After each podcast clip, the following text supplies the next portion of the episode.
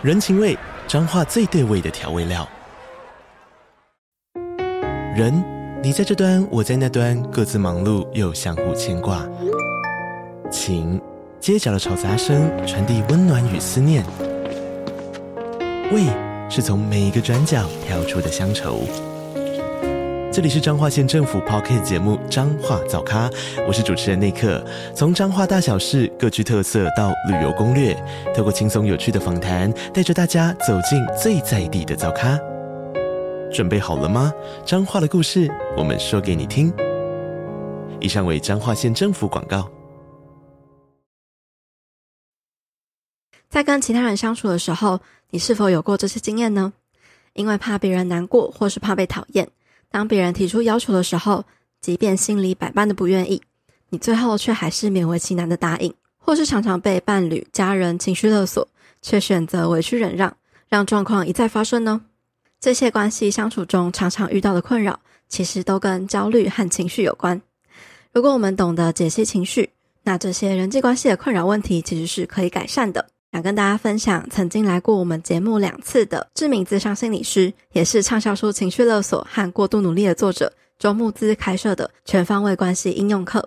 这堂课整合了他超过一万个小时的个案咨商经验，透过心理学理论的基础，带你学习觉察情绪，拟定客制化的沟通回应策略，也会透过各种相处情境案例，让你了解面对家庭、伴侣、职场、人际关系不同的应对方针，掌握关系建立要点。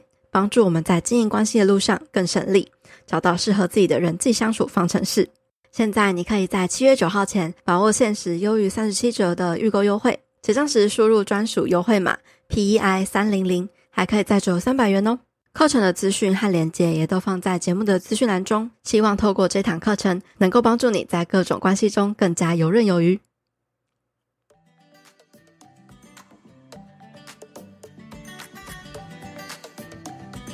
欢迎大家来到女子健行室，我是这个节目的主持人佩。我们今天又来到了聊聊读书会的时间。那我们今天要聊的这本书呢，它光是书名就超级疗愈的，叫做《没定性是种优势》，献给还不知道未来要做什么的人。今天我邀请到了一位非常特别的来宾，他并不是我在自媒体上认识的，而是我从大学时期就已经认识的，呃，我的一个大学的学姐。那其实我们平常呢，私底下是交情非常非常好的朋友。前阵子我们刚好遇到了彼此人生中的一个迷惘时期。那废话不多说，马上来邀请他出场，不然他现在一直憋着，就是不能讲话。好，那他是谁呢？他的名字其实也是非常多元，但是他今天选择要叫 Monkey，所以大家就可以叫 Monkey。那我们再欢迎 Monkey，Hello，嗨，佩佩，嗨。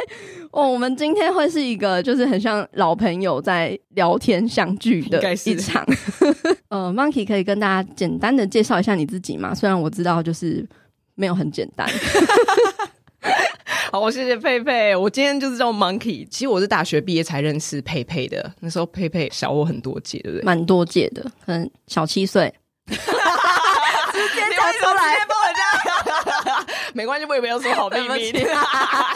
没有没有，Monkey 本人看起来跟我一样大哦，很年轻哦。靠，这一本书在讲的 multi-potentialize，它其实是一个这本书的作者他创造出来的名词。对，就是 multi，multi 就是多元，那 potential 潜力。爱就是人，简单来说，简称就是多重潜能者。这样的人有很多多元面向的呃兴趣跟发展。他们对于一生追求一样事情，会感到非常的有压力，对对对，跟会觉得无聊。就是我们其实，在很早很早之前，这个概念才刚出来没多久的时候，我们其实就已经看过。作者那时候他还没出这本书，他那时候是在 TED 做演讲。对。那他 TED 的演讲名称是什么？好像也可以让大家知道。呃，TED 的演讲叫做 “Why Some of Us Don't Have One True Calling”，就是为什么我们有一些人没有一种 天命，真正的天命。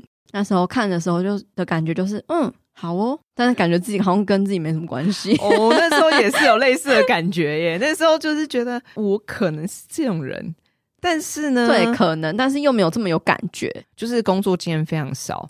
前几年我后来有买这本书，看完以后还是哦哦哦，就是这样哦，我知道了，我没有什么感觉。嗯，对。然后直到佩佩就是丢讯息给我了以后，我们又重新看，重新两个人开始毛起来看这本书。对，然后，发现说天哪，每一句话都在讲我，就想说哦，怎么这句话是我，那句话也是我，好像就是全部都是我。对对，然后我们才发现说哦，其实人生真的是需要一定的时间累积跟历练。你才能够更了解自己是什么样的人，对，或是你有更多的素材或者元素证据，知道你你到底长成什么样子。对，所以一开始我觉得真的超级难的，就是比如说你刚开始出社会的时候，你真的很难知道真正自己是什么样子。我觉得还蛮。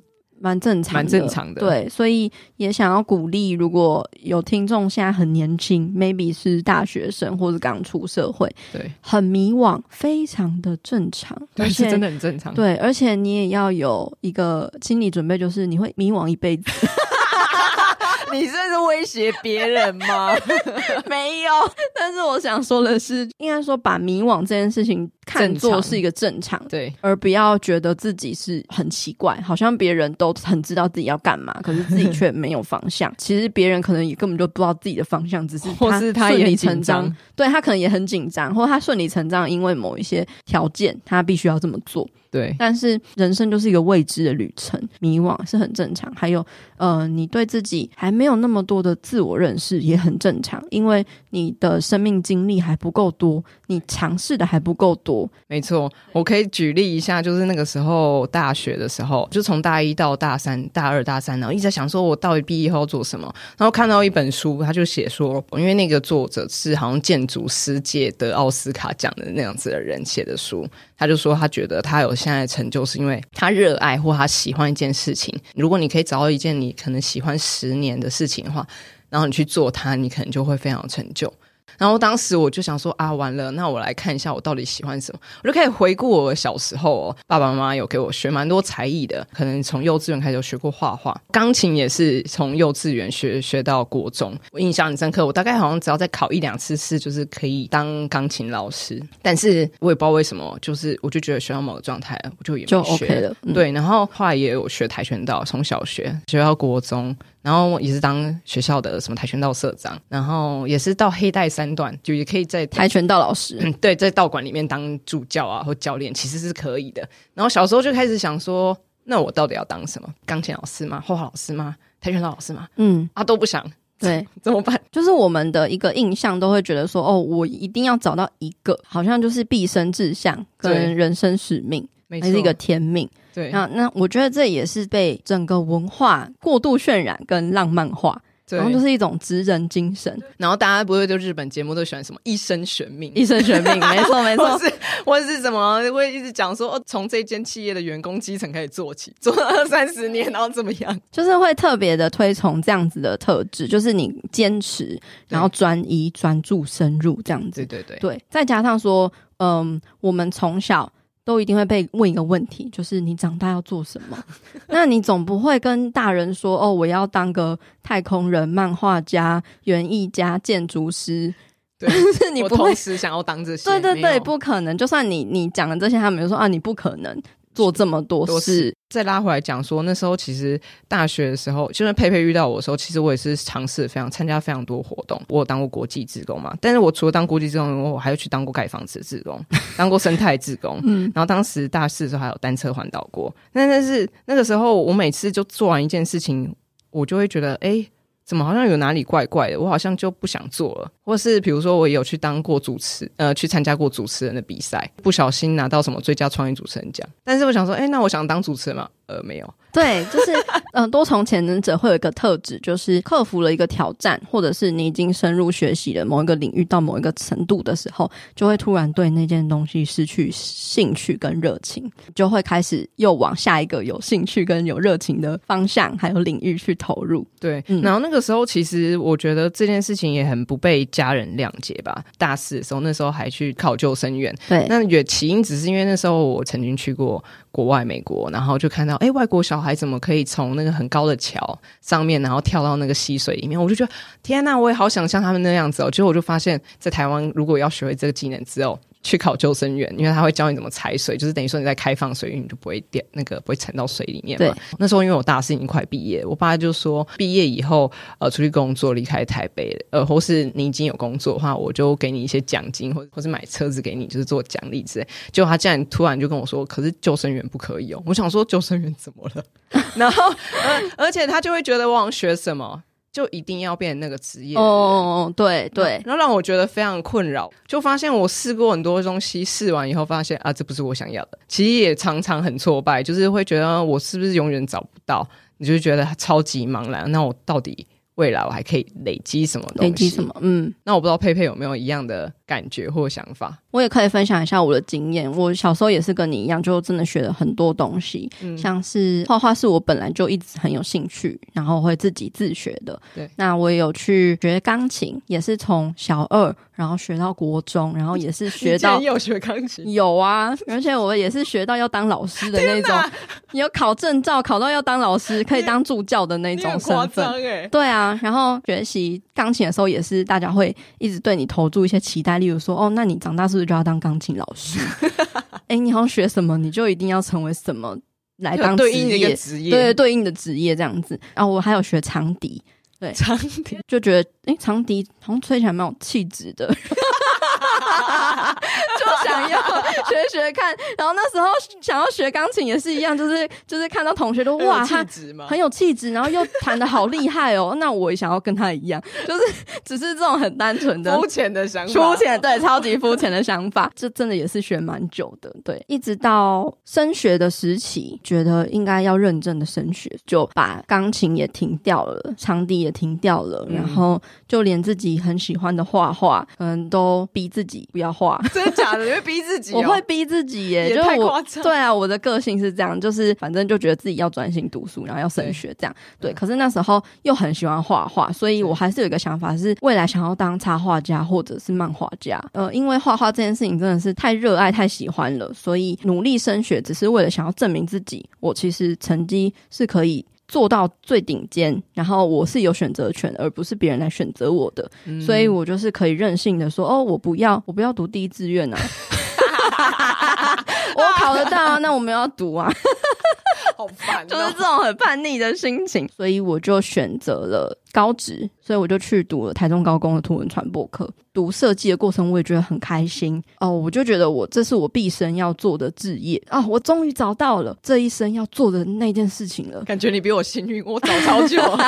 所以我觉得就是呃，multi potential 蓝会有不一样的特质。那这个我们等一下也会聊到，会随着不同的时期，你可能会有不同的有兴趣的事物。嗯、那只是刚好那一阵子摸索的东西刚好是设计，对，跟创作这样，这成为了我一个基底。这个技能不断的去磨，其实也磨了大概有十年多了。嗯嗯，对，也是累积了蛮长时间的。那时候在读大学的时候，我读的是 互动设计系。对，天哪！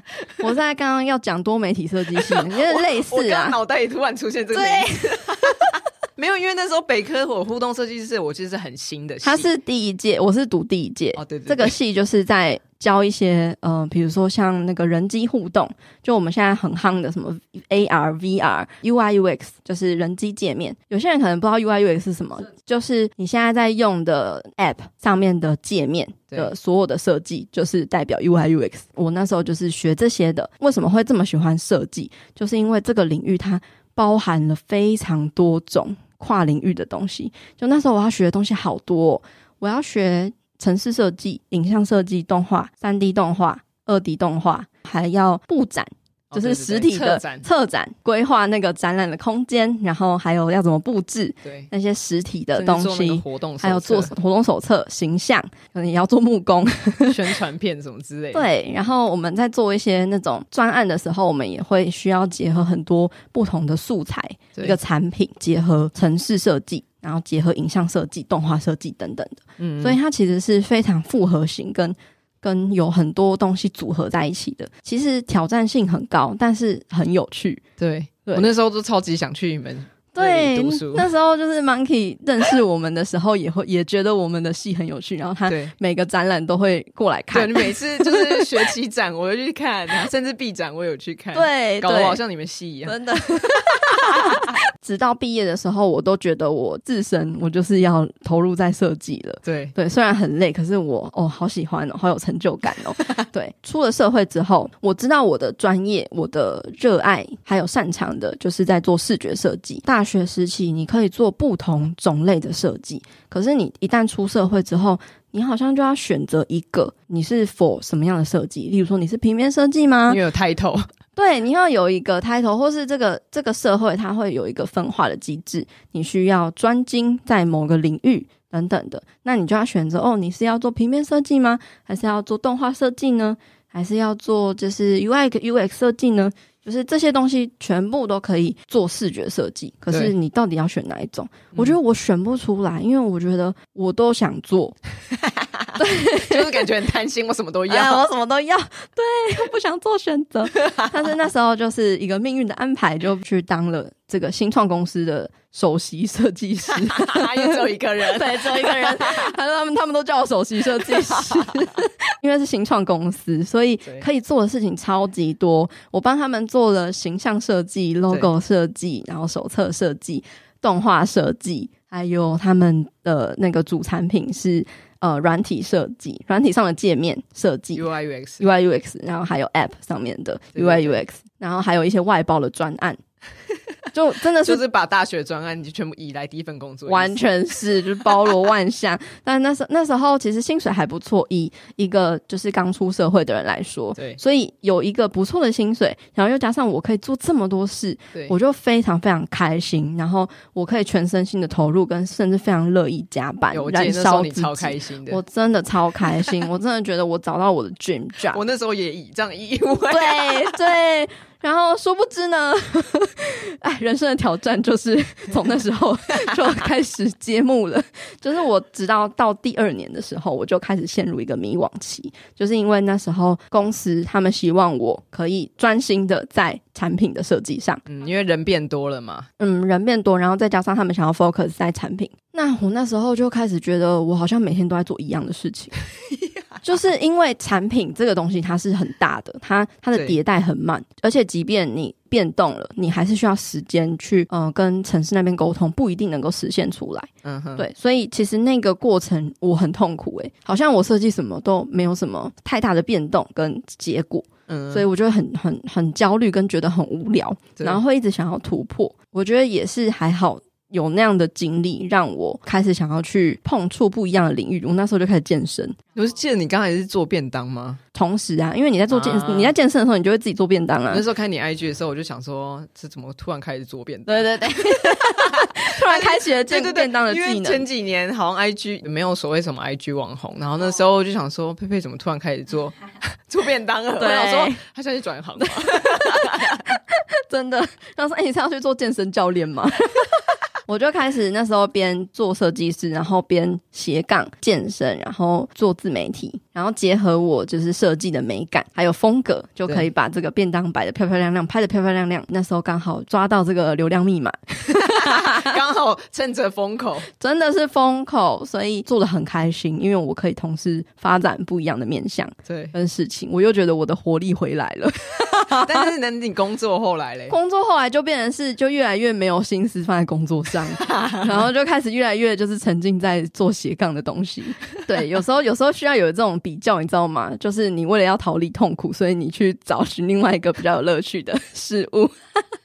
那所以那时候到后来，其实斜杠很累，所以其实到后来，我也公司那边也是遇到一些障碍吧，还有困难。我其实最后也是有解决，但是就是太痛苦了，因为我毕竟还很年轻，我就试着跳出来做做看自媒体，嗯、然后一路就是诶做到现在。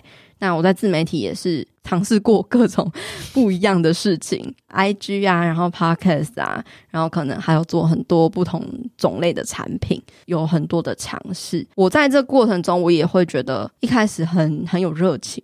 然后到后来也会慢慢的觉得有点迷惘。嗯，有啊，去年底我们就是迷惘的交集嘛。对，迷惘的交集。所以我们在去年的时候，我们在这个宇宙演算法的 演算算之下，带着共同的这个人生的问题，就这样相遇了。对，哎，发现说原来 Monkey 他一直以来也是这样的人，尝试过非常多的东西，可是都会对自己有一个质疑，就是说，那我做这么多东西，我没有办法累积。对，然后我好像没有办法被定义，不知道我自己是谁。我们好像共同都会有这样子的感觉。对，我们刚刚也其实有大概聊一下说，说其实为什么小时候可以选择这么多东西，尝试这么多东西，然后很快乐，但为什么就是长大出社会之后，却有这么多自我怀疑跟就是这么多自我批判的声音呢？其实也是文化对我们的影响真的太深了。小时候，当然你不用为了。赚钱就是以一个比较功利的角度来说，你不需要赚钱，所以你可以大胆的尝试各种可能性。就是那时候你没有什么生存的压力，你因为都是爸妈支持你嘛。至少我们算是一个比较幸运的，就是爸妈能够支持我们去探索各种不同的东西。那那时候大家就会觉得哇，很有才华。对，就是大家是以一个比较正面的肯定的，对对对，而且我还印象很深刻，嗯、那时候小学的那些簿子后面还会写“五育均衡”，五育均衡，平均发展。都很好，对对，对，对，就是在小时候的时候，是这件事情是很被嗯欣赏的、肯定的，对。但是因为你出了社会之后，这个文化它就是塑造说你一定要选一个。或是一个专精的东西，你要成为专才，你要寻找你的天命，或者是说你在向别人介绍自己的时候，你要很明确的让别人知道说你是谁。对对对，那你是谁？我们通常都会用一个职雅的一个头衔去定义你，好像在那那个那个认知下，我们就是一个安全的存在，对，就是有被认同。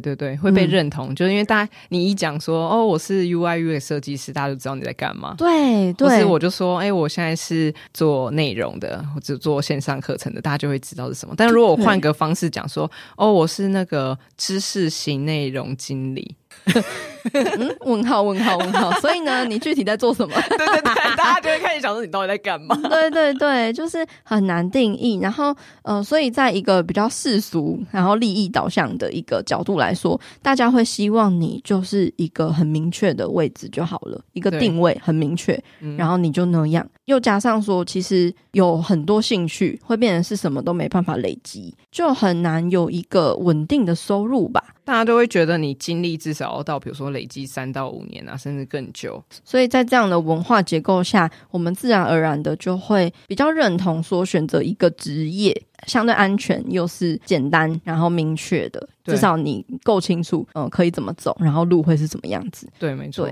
也是有很多人说，哎、欸，你你这样的特质的人很棒啊，对，很跨领域啊，很多面向啊，很很有才华啊，但是还是深深的会觉得自己很奇怪，好像没有定性，或者是会有一种罪恶感或羞愧感，因为当我们投入了一个有兴趣、有热情的领域，然后觉得这就是我要做的事情，然后到了一个程度，发现说，哦，我好像。没有那么有兴趣了。没错，我前阵子就也这样。对，就是因为我不是说我当材料工程师完后，就是真的去当 coding 以后，然后想说要加入教育圈的嘛。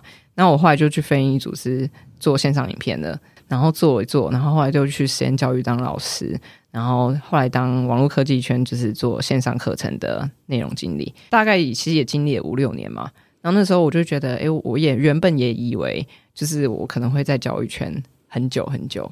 就是因为我其实真的蛮喜欢教学的，然后也很喜欢设计课程。嗯、对我来讲，这都是很新的创造，跟很多不同的讲师合作，他们的专业领域，把他们的知识变成一个一堂一堂的课，我都蛮开心的。可是，呃，后来去年离职的时候，我就突然觉得好累哦。嗯，我想说，怎么会这么累？是不是我都在帮别人做东西？然后就开始想说，那我嘞，我到底想要什么？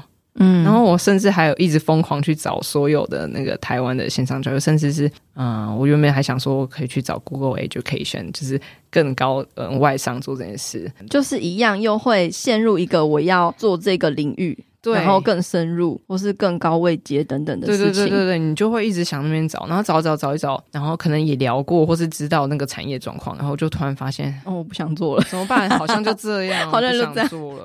然后就让，然后又开始，又开始了，又开始了。我想说，对，我就讲说，哥，又开始嘞。我原本以为我好了，我们已经找到了，就可能就像佩佩那时候找到设计，就觉得很开心的。然后的确，你也是非常拼命努力很久。我每一份工作，我能说真的都是我超级喜欢的工作。对我们，我们其实，在每一个领域都会很全身心的投入。对，真的做的非常非常开心。因为我进的公司也都是跟佩佩一样，都是小的公司。嗯，其实你那分工都不可能到很细，所以你可以做好多的尝试。然后我都觉得非常非常开心。嗯，那就是全部都做完了以后，就突然啊。好像结束了，就这样。我要跟他们说拜拜了嘛，然后就开始来了。对，欸、就是这个轮回会让我们很有罪恶感跟羞愧感，好像自己没有办法承诺，或者是甚至好像自己是逃走或是一个逃兵，还是一个就是很容易放弃的人。对，就会开始自己会有这样对自己的声音，跟可能也会有来自别人。外界，比如说爸妈或者是一些亲友，没错，就说：“哎、欸，啊，你怎么怎么又？通常都是爸妈压垮最后一根稻草。对，啊，你不是做的好好的吗？啊，怎么又要换？之前的，因为之前工作可能就是可能就是在很棒的办公室工作啊，对啊，很稳定啊，然后福利很好啊，很好，薪水。”呃，还算蛮不错的，啊，然后然后同事也不错啊，对对对，然后就会讲自己很压给 就是一直在找自己麻烦的感觉，对啊，找自己麻烦。对，还有就是 multi potential 来也会有一种状况，就是冒牌者症候群，这个我真的非常有感呢。冒牌者症候群简单来说就是会有一种可能别人一直夸奖你。我是觉得你很棒，你很优秀，可是你心中会一直有一个声音，就是真的吗？或者是有种心虚的感觉，对，然后会有一种好像自己不配。我觉得会不配，会不会是因为觉得自己做这件事的经历有点少？虽然我有这个能力，可是通常大家就是判断你这个在这个地方专不专业，通常都会有点像是累积年资的感觉。累积年资，再加上你有没有证照？对对对对，然后你是不是一个专家？是不是一个老师？哦，对对对 对，所以其实这件事情在我自媒体的这几年也是困扰我很久，嗯，因为我其实一直都是带着一个。尝试探索跟学习成长的心态去分享这些东西，对。但是分享到一个阶段的时候，大家就会开始问你。例如说，我一开始就分享健身，我只在学习健身，累积到一个好像还不错的一个阶段，大家就问说：“啊，那你要当健身教练吗？”我有认真思考过这一条路哦，我还去考了证照。对。然后我发现，嗯。好像没有那么想要当一个健身教练呢，所以那时候我又开始在摸索，例如说，呃，像营养的东西，那大家就说，哎、欸，那你要去当营养师吗？我就真的认真找台湾的营养师，就是哦，没办法，一定要从大学开始。对对对，对哦，这个台这个也蛮奇怪的。对对对对对，所以我那时候就去找了国外的证照，它有一个叫做 Health Coach，就是健康教练。对，那我就觉得哎、欸，很棒哎，就是你可以结合健康，然后又是教练。对，然后我就觉得哦，这就是我的 dream job，所以我就我就开始就是想要去考那个证照。对，结果我读一读，我发现哦，好像真的有去读哦，有我去读，我很认真去读。天哪！哎，真的是原文书哦，哦，这是大学都没在读原文书的，然后开始就是为了考证照，然后去读原文书。然后我发现啊，大家在知道你做这件事情的时候说，哦，好适合你，对，你就是要做这个。然后我也觉得哇，对，我就是要做这个。然后我在读过程，我就。越来越就是失去兴趣，越来越觉得好像不我要的，对，就又不是我要的，对。然后就接下来我就是持续的探索嘛，然后又对。呃，对于心理学还有身心的东西又很有兴趣，然后我就开始想说，嗯，那我要我是要去考心理智商，我真的很认真的在去研究，我还去问那些有去。考过咨商的那些人就说：“哎，要怎么读？然后读些什么？然后怎么考？然后天哪，读那个证照，然后你还要实习什么什么的，那是一个真的是很 tough 的一个过程。对对，你要付出非常多的时间、金钱跟精力。嗯，所以我就又先放着，又加上我知道我了解了身心灵的内容。对，那身心灵其实不在咨商的这个范围，因为咨商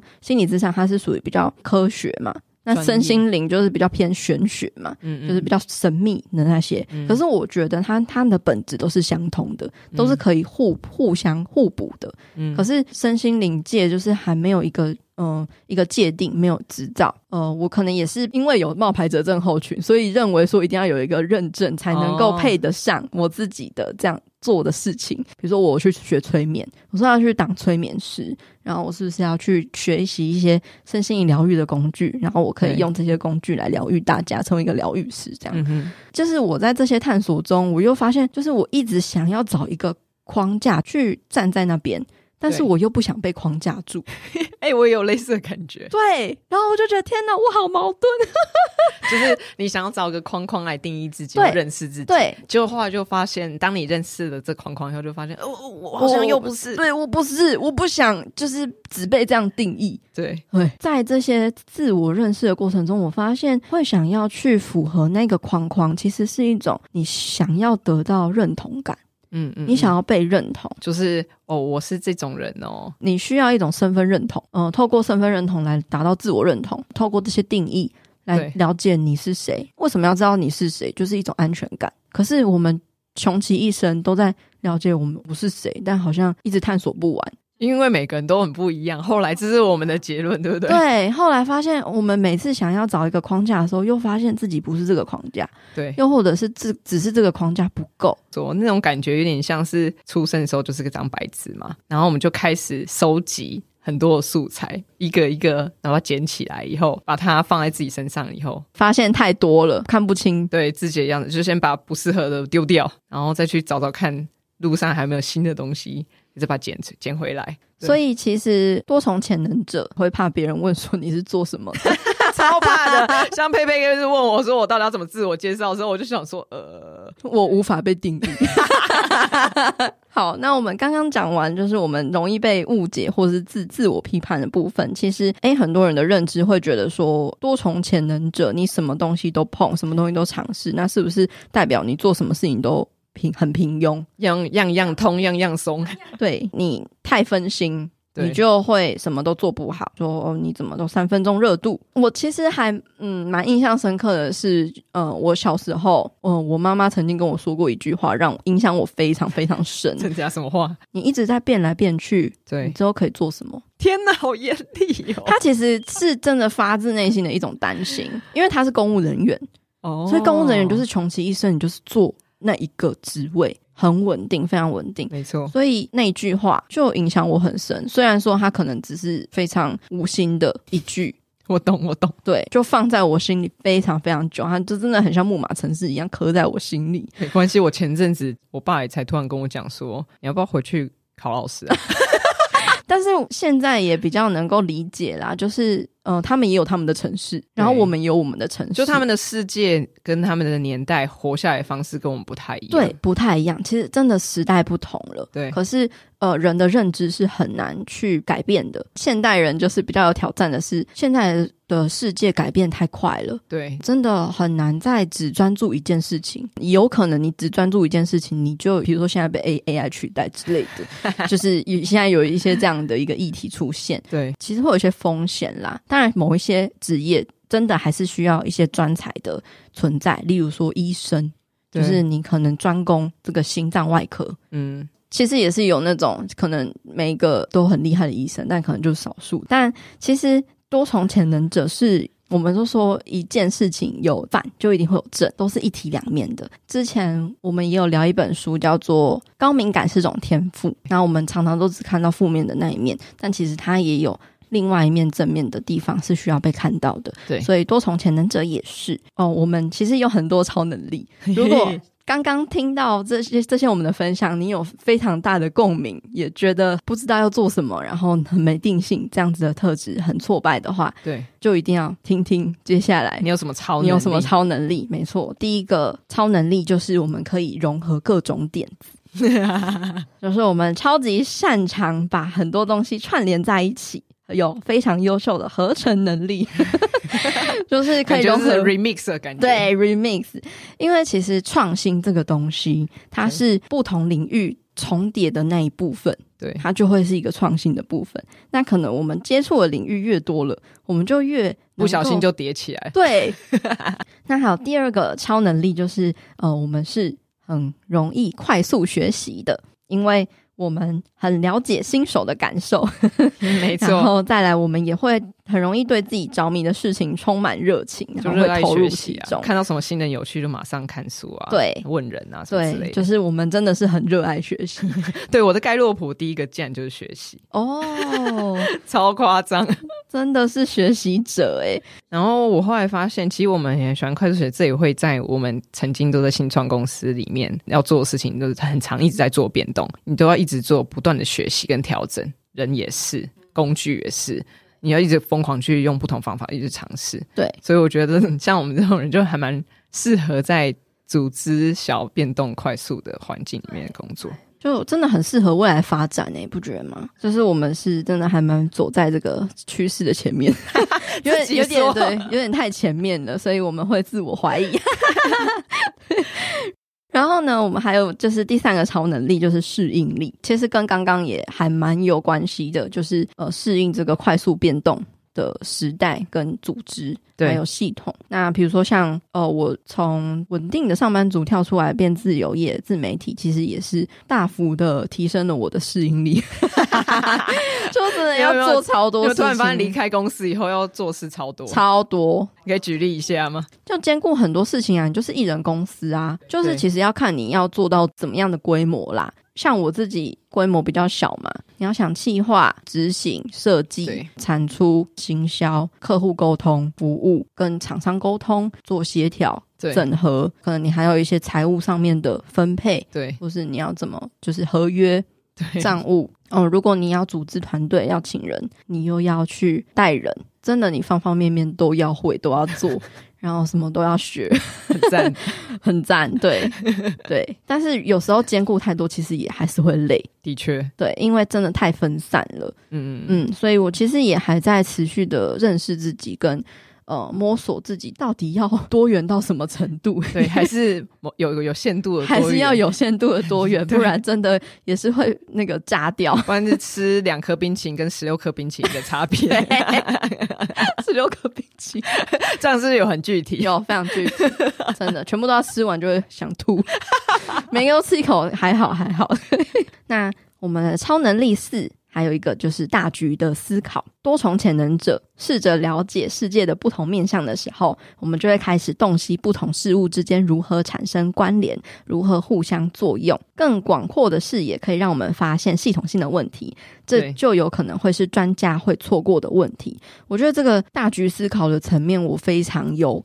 感觉 对，就是因为我做自媒体，其实我的定位算身心灵健康这样的一个核心。那我一开始是先从健身嘛，结合饮食营养，到后来有心理学跟身心灵。那我在接触了这么多呃有关健康的这些 totally 的一个领域之后，我有发现他们各自如果只深入在一个领域里面会有的盲点，比如说健身。很多人会崇尚健身的好嘛，还有就是健康饮食的好，对。可是很少人会去探讨到心理层面、心理层面的它会带来的一些负面的效应。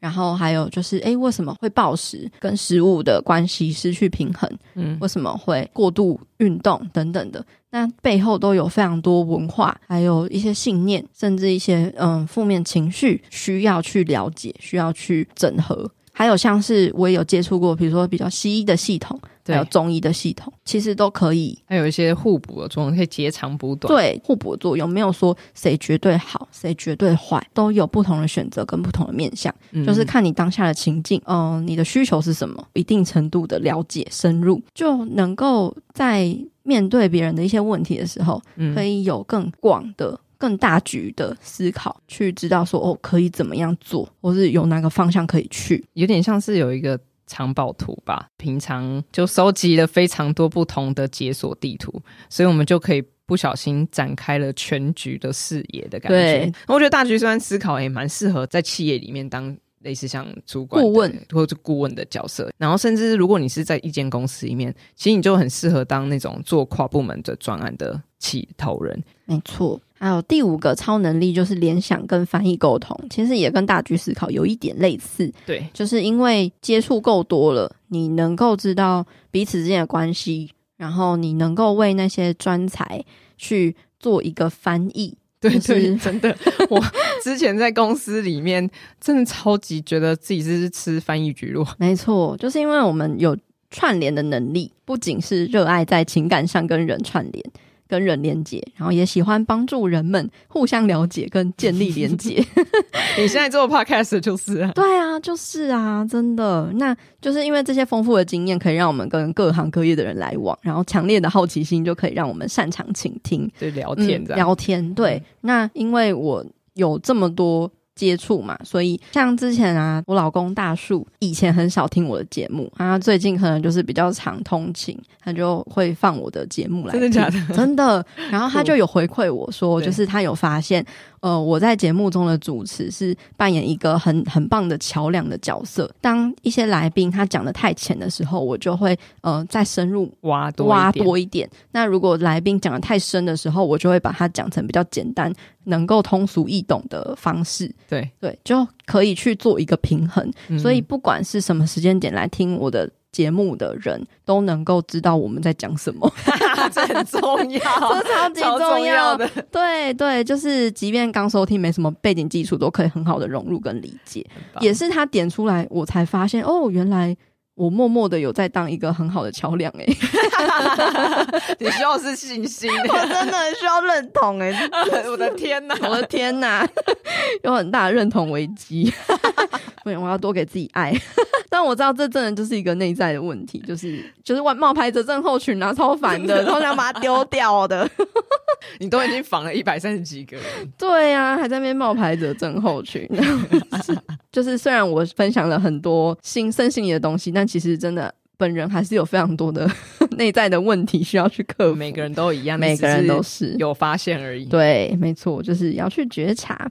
嗯，所以嗯、呃，多重潜能者。其实要更加的去看到自己的这些超能力，然后并且去善用它。嗯、越是认同你自己有这些正面的特质，你就越能够发挥，并且让它变得就是越来越强大。嗯，然后你就会发现你自己可能具备更多的超能力，而且呃，多重潜能者它其实就是一个社会的创新的存在。之后呢，其实还有一个很重要、很重要的概念，想要跟大家分享，就是多重潜能者要怎么样子打造一个快乐的人生，好重要，好重要哦！因为其实我们一般一般的认知会想说要去找一份适合的工作嘛，或是做一个职涯的规划，但其实我们要其实是要设计我们的人生，没错，就是你想要过怎样的生活。是符合你的理想状态的。这个书籍的作者，他就有去访谈各式各样的多重潜能者，然后他们是怎么样子又成功又快乐的，整理出了必须要满足三个共同的元素，那就是第一个是金钱，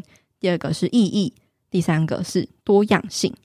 那这三个元素的比重要怎么配置，就要看个人的价值观，觉得什么比较还好，什么比较重要。觉得在不同的人生阶段会有不一样的比例啊，就是你不同的阶段，你会有比较着重的想要去追求的一些目标或价值观吧，或者想要体验的事物，那都没有对错。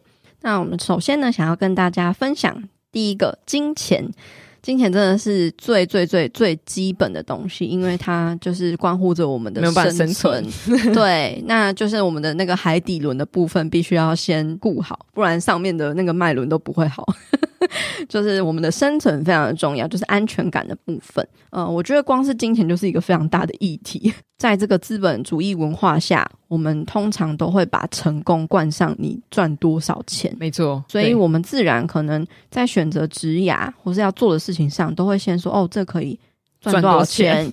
然后是不是可以赚更多钱？或是你可不可以就是至少养活自己？爸妈的标准就会这样。当然，就是钱永远不嫌多嘛。所以，可是我们经常会把金钱跟幸福画上等号，好像就是我们越多钱，我们就越快乐。嗯，但其实不然。我也是有过，就是比如说像之前的工作，呃，刚开始加入四万，然后后来调整到五万。对，其实那个开心的感觉，就只有在调整的那个几天。就是哦，好开心，有加薪了一万了这样子。当这个工作没有办法符合你心里面的一些渴望的时候，我到后来我真的觉得那就只是数字诶。我那时候真的就是坐在位置上，我想说，我就是坐在这个位置上，每天在等固定的数字流进来耶。我懂，我懂，因为我第一份工作也这样，那个分量难度对我来讲，我只要两三天就可以做完一个礼拜。然后我就会觉得啊，我在混吃等死吗？我人生在干嘛？我工作意义在哪里？对，那个东西如果你不喜欢，工作内容不喜欢，真的是做的很痛苦。在这上面还是要做一些平衡啦。你有满足了基本的金钱，然后你又同时能够做你喜欢的事情，这个真的蛮重要。所以这个部分呢，书里面就是有列一些题目，要去厘清你自己的财务目标，维持基本的生活要多少钱，然后有什么额外的开销。或者是你看重什么？你的生活里面要什么样的东西才能让自己过得幸福？实现了财务目标，有办法拥有这些东西或经验，那么你的生活会是什么样子呢？嗯、或是你的安全防护网是什么？万一你真的没钱了，你有什么样的呃人可以照顾你吗？这些问题就是可以很好的做一个思考。你可能会先做一个你没有那么喜欢的工作，可是它可以养活你，带给你基本的收入，你就可以用一些业余的时间，或是你累积的一定足够的金钱，你就可以去再投入到你喜欢的事情上面。一刚开始总是比较辛苦的，没错，还是需要一点时间给自己累积的。再来第二个快乐人生的条件就是意义感。除了说，诶，我们所做的事情可以带来不错的收入。之外呢，其实还不够，我们还需要觉得自己做的事情是很重要的，有价值感。对自己来说，就是是有价值，然后有意义，然后是重要的，或是热爱的事情，就是闪亮亮的东西的感觉。它里面有讲到一个重要的是，先问为什么。我们不仅需要了解有什么事情会让我们觉得人生有意义，我们也会需要弄清楚为什么这些东西会让我们有觉得有意义跟成就感。我做的东西好像都会有个核心，例如说，我想要传递，我觉得某个议题很重要，为什么没有人在讲？那我来讲好了。很想告诉别人，对，很想告诉别人，很想分享。我觉得很重要啊，为什么没有人在讲？自己觉得很重要的东西，然后因为我自己也从中得到很棒的改变，嗯嗯，那我也希望让更多人了解。分享的过程其实也是我。在解决问题的过程，嗯，自我疗愈，自我疗愈的过程，同时之间也疗愈了很多人，然后也疗愈了我自己。意义感，它有时候会随着不同的阶段有不一样的改变。改变，嗯嗯。其实我觉得，我人生追求意义感，其实就是在体验很多事情，嗯，或是去探索，探索，好奇心，就是好奇心。然后，而且我也很想知道自己的。潜能或者极限在哪里？对，所以就很想要试试看。嗯，所以比如说我骑单车，我就会想知道，哎、欸，我可不可以去国外骑啊？然后自己去国外骑，然后朋友看到也觉得，哎、欸，你出去国外骑很有趣，那就会试着说，那可不可以带朋友去骑？或是比如说我最近呃这几年学滑板，刚开始只是觉得，哎、欸，很喜欢滑在上面的感觉，但是后来就会开始追求说，那我可不可以参加，试着参加一场比赛看看？很像你完成了很多关卡，在收集点数的感觉。对，所以其实整体而言，如果有足够的金钱还有意义感，其实已经蛮蛮够的了。我觉得一般人应该都是这两个有就很棒了。对，那有一点是需要去呃小心注意的，就是不要把获利能力跟价值混为一谈。也就是说，不一定要做的每一件事情，有热情的事情都要为你带来收入。整体来讲，有足够的金钱支持我们去做喜欢的事情，这才是最重要的。那我们必须要觉得人生有意义，才能够感到快乐。然后还有第三个拥有快乐人生的要素，就是多样性哦。有一个说法是说，找到一个你热爱的工作，那么你这辈子的每一天都不像是在工作。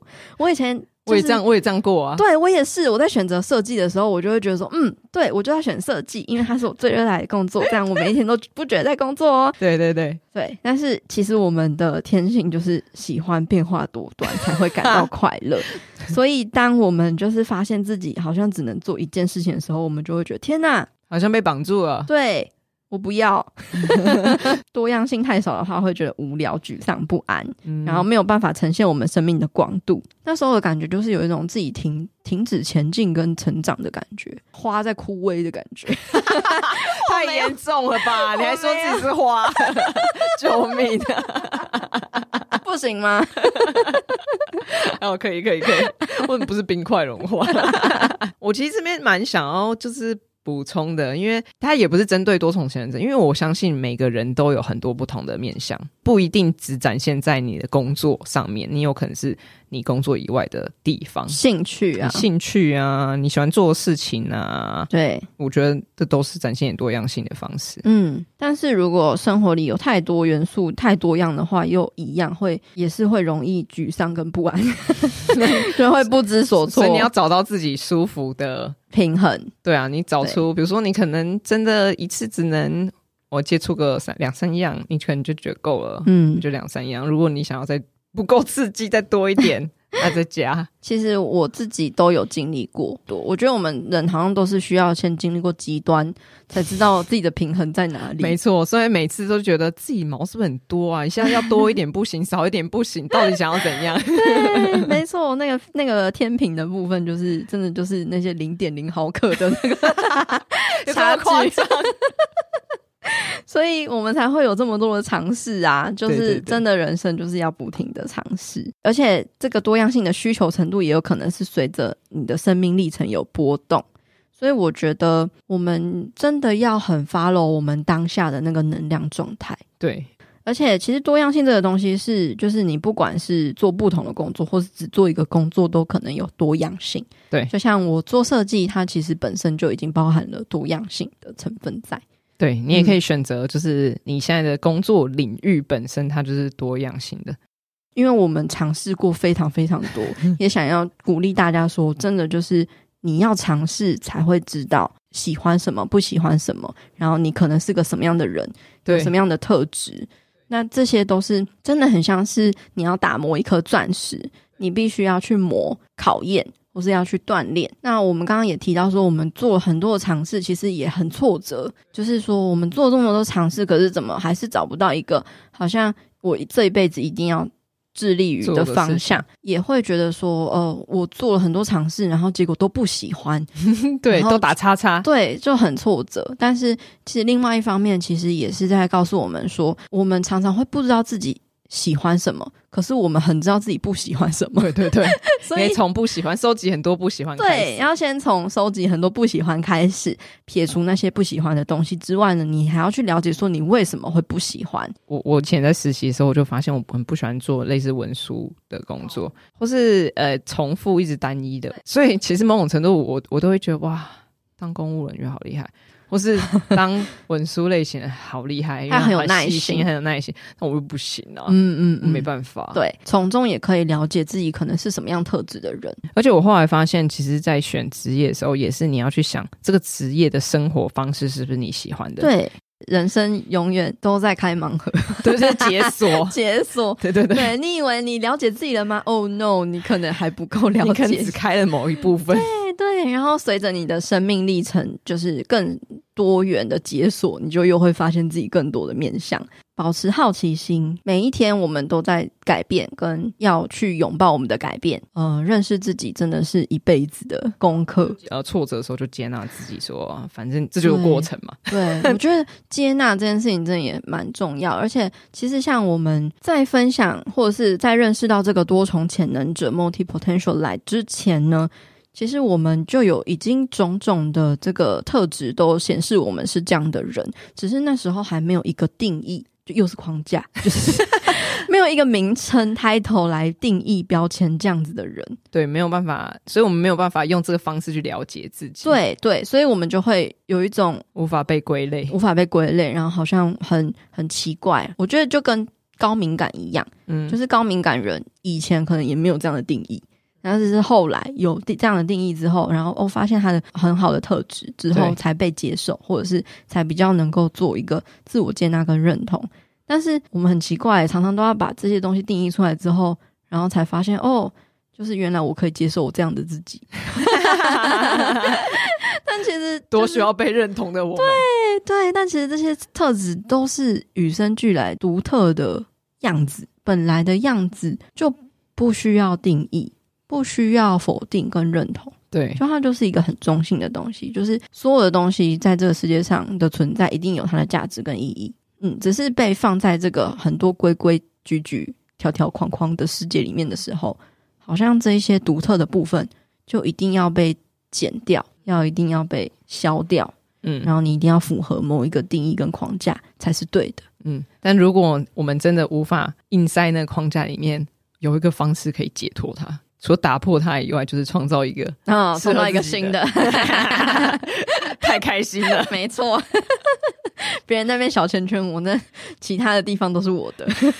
对 对对，没错。所以就是想要跟大家分享一些我们自己的，嗯，算是体悟吧。嗯，对。书籍的后半部分其实比较适合花时间去找这本书来阅读，因为比较属于工具、图表跟分析，你需要更多时间去整理自己的部分。第二章节呢，它就是在讲。多重潜能者会有的四种工作形态，想要了解有什么样适合的工作模式的话，可以看看这一章。那第三章的部分，其实就是也是呃蛮重要的，是要移除我们的绊脚石。对，那这一章呢，它是在谈的是实际的一些行动、生产力还有时间规划的部分。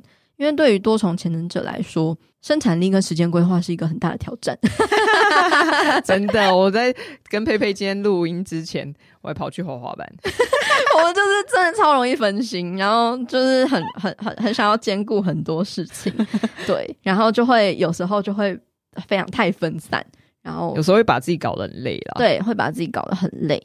然后，或者是说，我们不知道那个停损点在哪里，嗯，然后也不知道自己的时间规划。像时间规划这个这件事情，我真的就是困扰我很久。因为像市面上的一些那种生产力的方法，或者是时间规划的方法，都是比较属于 for 专才，就是比较制式化。对，然后我就会用一用，然后就哦，就是又不想很累，对，又又不想要被框架住，我又想要去 尝试其他的，烦哦。对，然后就一直在这个跳恰恰这样子。所以他就有一些方法去告诉你，面对一些多重潜能者会有的挑战，还有一些心魔的时候，可以怎么样子解决。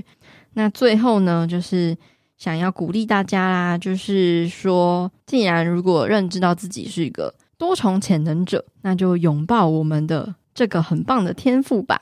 然后让这个多重潜能的特质引导我们的人生。你不需要向任何人证明你的选择是合理的。如果你允许自己随心所欲去追求任何一种你想要的人生，那你的生活会是什么样子呢？那如果你以自己丰富的热情来引导人生，你可以开创或解决什么呢？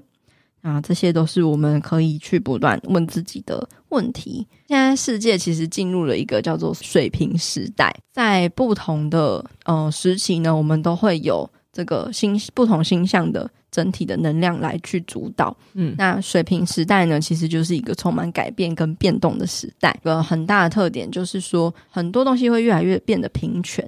嗯嗯，然后再来是个体的独特性会越来越被放大跟肯定。就是活出自己的独特性，跟呃拥抱自己的独特，打磨它，让它发光，活出自己喜欢跟擅长的样子，就是最能够绽放你的光芒跟力量的样子。我跟佩佩会一起录这一集节目，是因为觉得好像身边真的比较少这样子的人，或是我们从来没有这么深度的跟很多人聊过。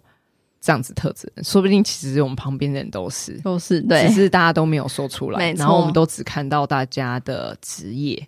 当如果我们更了解这件事，其实我们其实有更多不同的生活方式，就是你会知道自己拥有更多选择，而不是只有当上班族这条路。嗯，对，就像我现在可能转成自由工作者，那也是一个尝试，我也不要，所以我觉得就不要停止探索自己的可能性。